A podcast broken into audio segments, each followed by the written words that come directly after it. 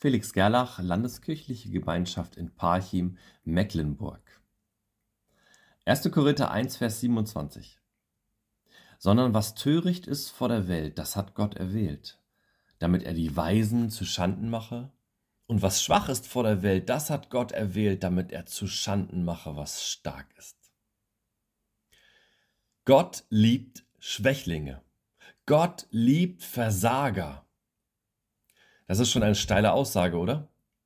Gerade weil es genau das Gegenteil von dem ist, was unsere Welt dominiert. In unserer Welt sind die Starken die Starken und die Versager die Schwachen. Paulus beschreibt in 1. Korinther 1, dass Gott das Schwache erwählt, um das Starke zu vernichten. Natürlich geht es dabei nicht darum, absichtlich schwach oder schlecht zu sein. Was Gott möchte ist, dass wir unsere Schwäche erkennen und eingestehen. Ich habe letztens ein Vorstellungsgespräch von einem Menschen verfolgt. Er sollte bei diesem Vorstellungsgespräch seine Stärken und Schwächen nennen. Und er hat es nicht geschafft, auch nur eine wirkliche Schwäche vorzubringen. Ich würde sagen, das ist unsere Zeit. Jeder ist überzeugt, gut zu sein. Und Kritik lässt man gar nicht so richtig an sich rankommen. Schwach zu sein bedeutet, dass ich mir und Gott etwas eingestehe. Dass ich nicht alles kann. Dass ich nicht alles hinkriege. Dass ich nicht alles überstehe.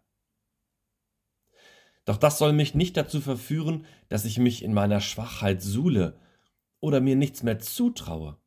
Ganz im Gegenteil. Gott sieht uns als Helden. Gott schaut unser Leben an. Er sieht alles, was ist. Er sieht auch alles, was war und alles, was sein wird. Er sieht unser Versagen und unsere Unfähigkeit und trotzdem sieht er uns als Helden. Gott hat nämlich die Schwäche zur Stärke gemacht. Durch ihn werden wir zu Helden, durch ihn werden wir stark in unserer Schwäche. Gott hat so viele Menschen in der Bibel und auch der Kirchengeschichte gebraucht, die versagt haben und schwach waren. Nach dem Römerbrief haben sogar alle Menschen versagt.